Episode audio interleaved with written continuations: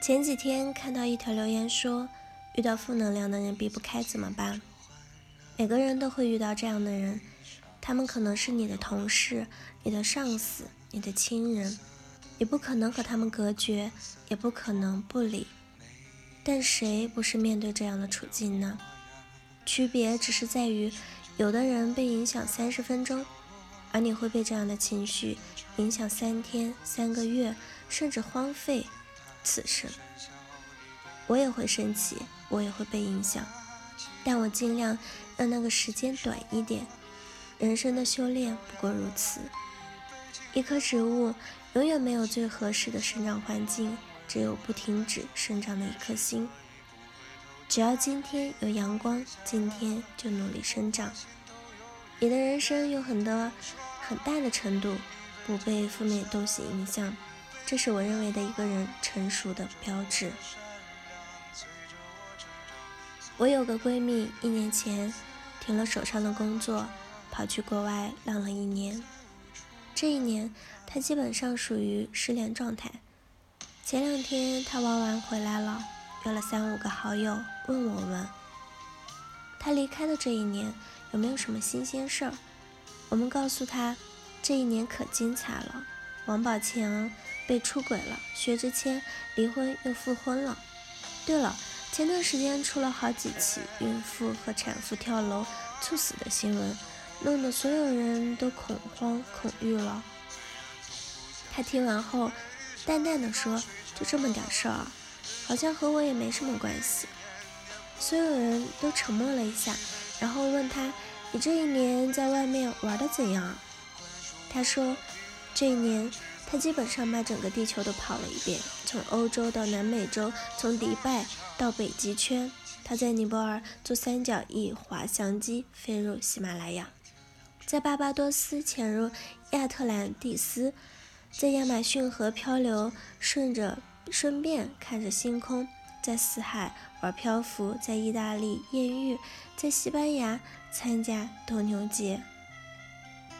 他居然清清楚楚的记得每个月每一天怎么过的，见过什么样的人，拍了什么样的故事，仿佛真的过了一年。他问我们：“你们呢？”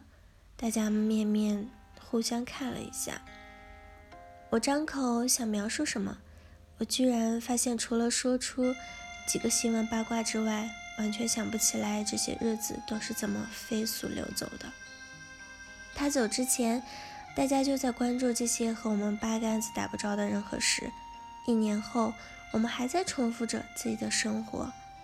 突然，我发现我们常常抱怨生活的无趣、平庸、琐碎，但毫无质量的生活就是这样造成的。百分之九十九的精力和时间都在关心那些和我们无关的人和事，而忽略了那百分之一我们最该认真对待的部分。我们自己的生活，我们爱的人，以及我们自己。一个熟悉的人都会判断，并且摒弃那些和自己无关的事，过着真正简单的生活。成熟就是不要过度的关注别人，先管好自己。有一次，记者问一个国际女明星：“为什么你总是看起来那么成熟优雅？”女明星想了想，说一个小小故事。她刚出道的时候走红毯，记者上来拍照，踩到了她的裙子，然后她摔倒了。最后报纸登出来的就是一张她摔倒的照片。后来她每次走红毯都会和人群保持界限，因为她学会了一句话：不要让别人打扰到你，你才能成熟优雅。我们国家很多事都少了界限，一旦你没有界限，别人就会对你没有尊重和敬畏。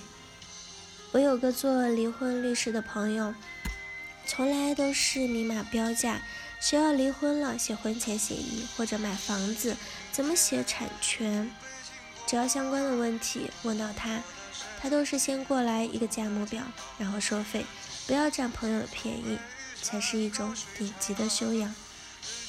更何况，如果开了一次口子，以后我就得天天帮各种人擦屁股，还要不要过自己的生活了？一个成熟的人会分清楚自己和他人的区别。